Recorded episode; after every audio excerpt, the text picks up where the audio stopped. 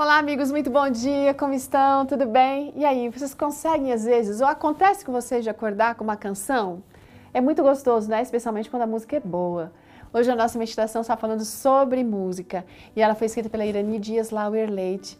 Ela é casada, tem duas filhas, ela e o marido são pesquisadores lá na Universidade Federal Oeste do Pará, que fica na cidade de Santarém.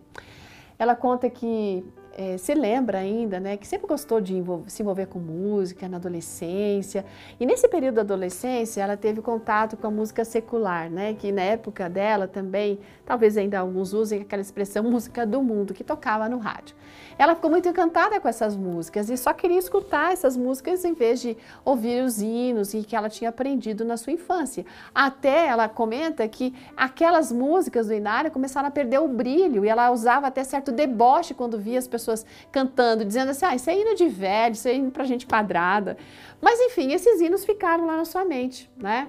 Na vida adulta, quando ela começou a se aproximar mais dos hinos, isso por conta de uma atividade que ela teve num hospital onde ela fez é, o estágio dela, porque é o seguinte, nesse hospital, o chefe ali reunia o povo para um culto de manhã, e ele que gostava também de música, arranjou um teclado para Irani tocar, e ele se propôs ali para que todos aprendessem os hinos do Inário durante aquele ano. Então, quando ela deixou aquele lugar, veja bem, eles tinham cantado todos os hinos na área adventista.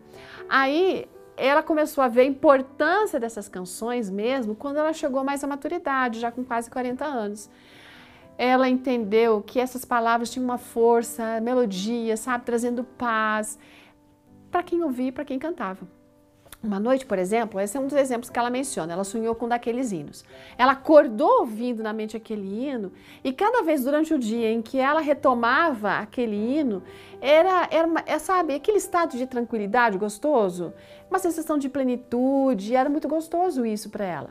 Uma outra experiência que ela comenta é um dia de uma amiga entrar em contato dizendo que estava sofrendo por causa de uma separação, e enquanto ela escutava que a amiga falava, veio na mente dela, da Irani, um trecho de um hino antigo, aquele hino que dizia assim, olha, nenhum vale escuro e luta ou dor nós teremos quando Jesus voltar. Uma promessa linda.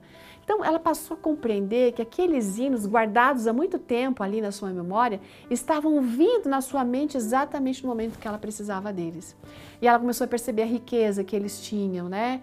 Que ela não tinha se dado conta até agora. Hoje, ela fica triste um pouco com a desvalorização também que os hinos têm tido, né? Às vezes as pessoas é, dão preferência ou só estão ligados nas canções gospel, sabe? Com o objetivo de atrair jovens e não há nada de errado nisso ela só fica pensando que a gente não pode desmerecer esses hinos antigos, porque eles têm grandes histórias, histórias de seus compositores, e eles já fizeram a diferença na vida de milhares de cristãos no mundo.